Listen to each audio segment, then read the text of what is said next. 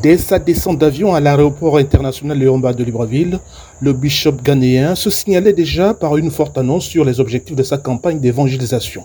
So we are praying that the Holy Spirit will move in this week. Donc nous prions en fait que le Saint-Esprit travaille pendant cette semaine. Many people are going to be saved Plusieurs personnes seront sauvées and changed et seront changées And également healed. et guéries and delivered et délivrées. from Alors, durant près d'une semaine, des milliers de fidèles pentecôtistes se rassemblaient dans un stade de la périphérie de Libreville autour de leur bienfaiteur, Dagir Mels.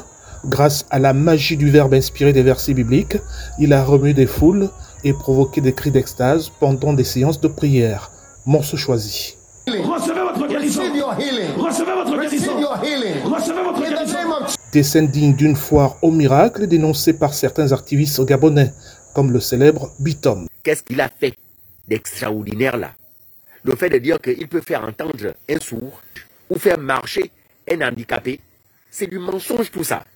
De l'avis de cet autre observateur de la vie religieuse, la quête de miracles dans la société gabonaise explique l'échec des politiques publiques du gouvernement.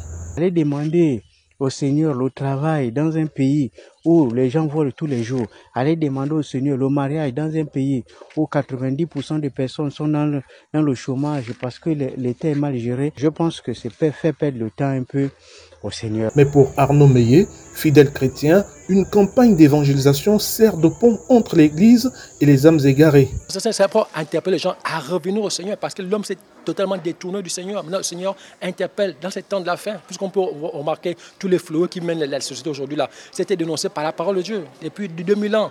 Docteur en histoire des religions, Hervé Essolmezui pense que l'effervescence autour des croisades d'évangélisation est tout à fait justifiée. De nombreux Gabonais souffrent de maladies spirituelles et face à ce message qui promet la, guérison, qui promet la prospérité, donc euh, c'est- très accrocheur.